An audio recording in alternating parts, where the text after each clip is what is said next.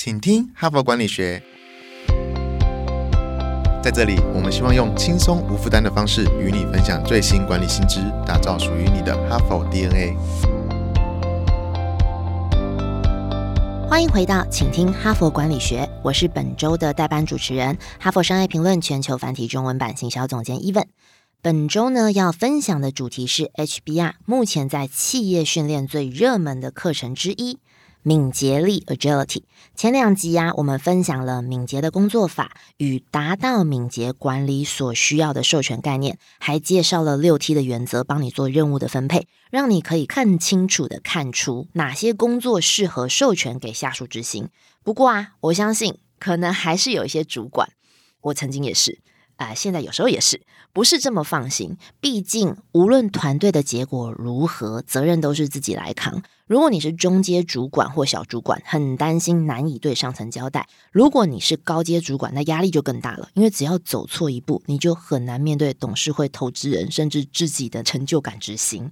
所以今天呢，我们要更进一步的从实做。具体的角度来谈，到底要怎么做才能真正的放手、勇敢的授权？这是由两个大有来头的作者合写的哦。其中一位是凯西·恩格伯特，他是德勤美国分公司的执行长。从他的职位就知道，执行长嘛，本集是实战演练。那另外一位呢是约翰海格三世，他是德勤尖端创新中心的创办人及董事长，也是一位作家。他至今啊写了七本书，然后主题都是如何让工作更有效率。所以这位海格先生呢，在我们哈佛商业评论也发表过非常多文章。有兴趣的读者啊，可以进入我们的官网，或者是直接到说明栏点选。那我们搜寻啊他的名字海格三世，你就可以得到非常多的经典好文。好，我们回。到哈佛式的敏捷团队第二步，团队思维翻转。因为这两位身经百战的领导者啊，很豪气的说，只要三步骤就可以到达。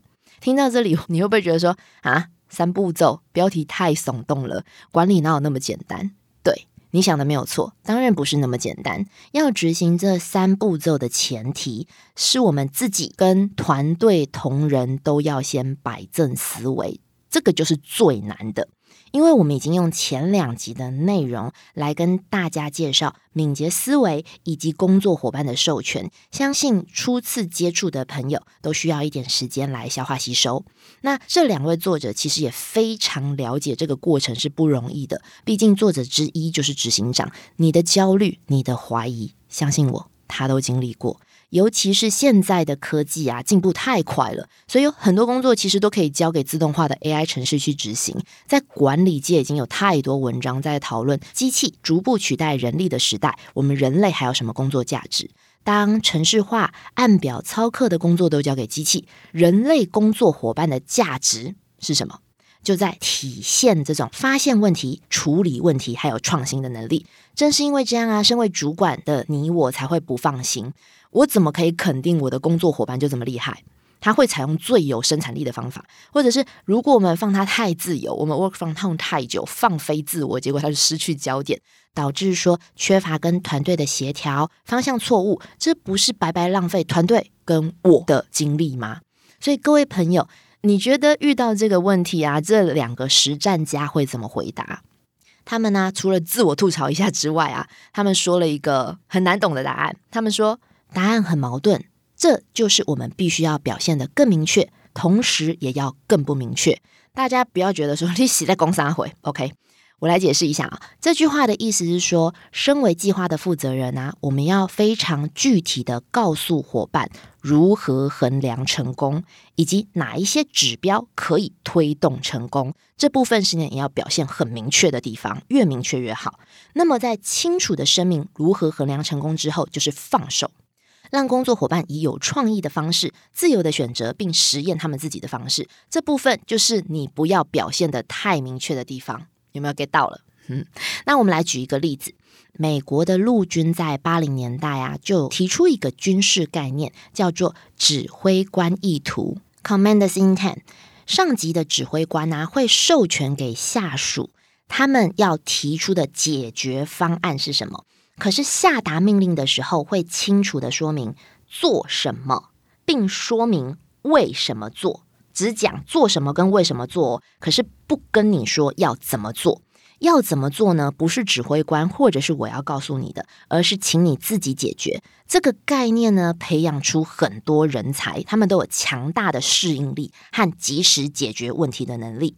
那我们讲另外一个比较轻松的例子，不知道大家有没有熟悉美剧的朋友？有一部很有名的长寿美剧叫做《人生如戏》，它是一个情境喜剧。它开播以来啊，已经要推出十一季了。那它已经总共有一百集了。大家知道这么多季以来他们的剧本是怎么写的吗？他不是写那种很具体的剧本，还要演员背台词。他只列出情境的重点跟大纲，然后让演员即兴发挥。正是因为这样，有很多的演员发挥出他的精彩跟璀璨，才有这个延续一百集的经典喜剧。听到这边，你可能会说：“哎，军队管理跟演艺圈的例子是不是离我们有一点太遥远了？放在一般的办公室环境，这真的务实吗？”这两个实战家告诉你：“对，yes，没错。可是你要注意，你一定要从根本上改变心态跟管理方法，才能够实现这种转变，得到胜利的果实。如果你愿意相信，可是不知道该怎么做，有三个实战的步骤，协助准备开始进行改变的你。”第一步啊，你要反转概念。反转概念是什么？你要评估工作伙伴的标准，不在于他每个月都全勤，他都准时到，周末也狂乐工作，而是在他有没有可以不断调整跟改善自己的敏捷性。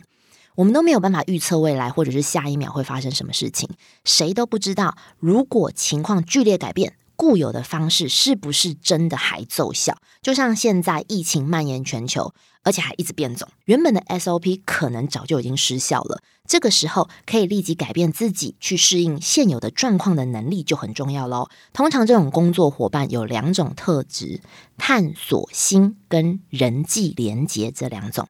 当然不可能，一间公司里面所有的人都有这两个特质。根据研究啊，全美国也只有十三 percent 的工作伙伴天生就有。可是不要担心，这两个特质是可以培养的。所以我们就来到第二个步骤。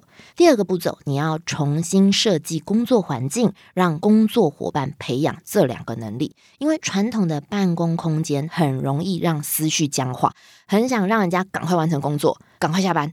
赶快回家，赶快躺下，或者是赶快出去玩。那我们哈佛商业评论有很多讨论办公空间的好文章，以后会陆续跟大家分享。那说到不传统的办公室，大家可能就会立刻想到很热门的 Google 办公室，还有午睡区啊，有饮料吧台啊，有游戏室啊，还有小睡一下的空间。好像度假村一样，或者是有一些新创公司直接把健身器材或者是电玩设备、飞轮车啊、PS Five 全部都买起来。以上这些想法都很好，可是如果这些福利都只是表面功夫，你的工作伙伴只能忙碌的困在他自己的小隔板里面，根本没有空去碰那些设施，这些作为就是浪费钱，而且也不是每个公司都有那个本钱可以大张旗鼓的改造办公室。所以最重要的是心态。有的时候啊，一点点空间上面的小改变就可以得到你要的结果。我们提到贾伯斯，他还在皮克斯担任执行长的时候啊，他就把我们的这个茶水间或者是零食区，还有洗手间，他都设在办公空间的中央区域，所以不同部门的工作伙伴会每天碰到好几次，几周下来，他们就很容易熟络起来。然后公司的食堂它也有心机的安排哦，他们空间的设计会导致让排队的人龙产生，对，会变成排很长的队，是不是听起来拜托诶，你的公生球谁要排队？可是因为大家都需要排队，所以增加互相聊天的可能性。不管是一天巧遇很多次，还是排队，其实它的目的都只有一个，就是提高工作伙伴交流的机会，让他们在谈话当中可能迸发解决的方案。或者是激荡出各式各样的可能，甚至是把这个正向啊，或者是轻松的工作氛围来互相影响。当然，我们再度强调，最重要的是心态。所以，公司的主管也要带头，无论是小主管到大主管，引领这种积极讨论、勇于实验的风气。所以，即便你的公司可能只有传统的茶水间，说不定也可以达到一定的程度效果哦。那第三步呢，是推行具有高影响力的初步计划。OK。当你的公司已经培养或者是找出团队中的敏捷人才，下一步是什么？就是选出一些计划，让这种新的管理方式可以产生具体明显的影响，是不是像我们第一集所说的敏捷领导团队这个角色的工作之一呢？对。可是这里呀，你不能心急，不要一开始就推行很多计划。应该专注在几个最可能产生影响力的计划就好。你看，是不是也像我们第一集所说的？你脑子里面是不是开始有画面，甚至开始知道实际操演可能可以怎么做了？OK，要怎么样确认哪些计划值得推动呢？HBR 建议你仍然不要脱离敏捷的核心，就是要以实验为基础。以下的四点呢，可以让你更明确的来挑选你的目标计划。第一点。首先，运用一些重要的指标，选择你要着重的领域。简单来比喻，我们来说 A 公司好了。A 公司呢，因为顾客流失率很高，所以营收不如预期。那这个时候，A 公司可以怎么做？就可以把重点放在营业指标上，以提升留客率为目标。第二点，再来，你要重新定义工作的方法。我们接续刚刚讲的 A 公司的例子。如果你为了提升顾客体验啊，行销部门是不是至关重要？不是 开会的时候不断对他们大叫说我们业绩太差了，我们需要人留下来。不是不是，如果主管可以重新定义行销工作，向工作伙伴清楚的沟通，为什么现在这个阶段我们要摒除一切，要集中火力提升顾客体验，以及我们会用什么指标来衡量成功的结果？具有敏捷力的工作伙伴就会开始改变对工作的想法，创造一个正向的回馈跟循环。这跟我们刚刚提到的，是不是就是跟步骤相符啊？实战开始喽。第三个，用实验来测验假设。我们把 A 公司的故事接龙下去，主管已经改变了行销工作的定义，可是切记。不要过分指导行销部门，你应该做什么？还记得指挥官的意图吗？OK，美国陆军都已经跟你说清楚了，应该要清楚的讲做什么，并说明为什么做。可是不要过多的解释怎么做，请放手让行销部门去尝试，他们会提出很多不同的方法，试着如何才能提高顾客满意度。通过这个过程，不论是你，或者是主管，或者是团队，其实他们都会更了解采用什么做法才能最大的产生影响力。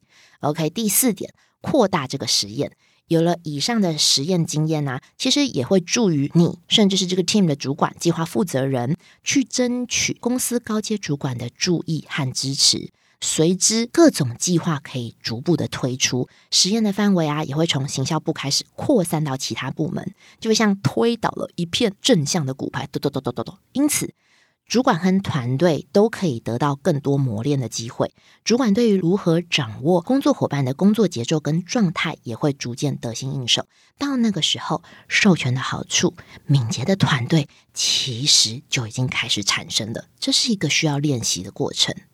那最后呢？我们都知道，全球市场正在经历前所未见的变化。要创造价值，不能只依赖效率，而是要从根本上的去重新定义工作，把效率交给机器人吧。人类要迎战未来的契机，在于解决隐藏的问题，而且不断的创新。下一集我们要进入。组建哈佛式敏捷团队的重磅环节，也就是运用哈佛商学院的个案教学来实际情境式的演练。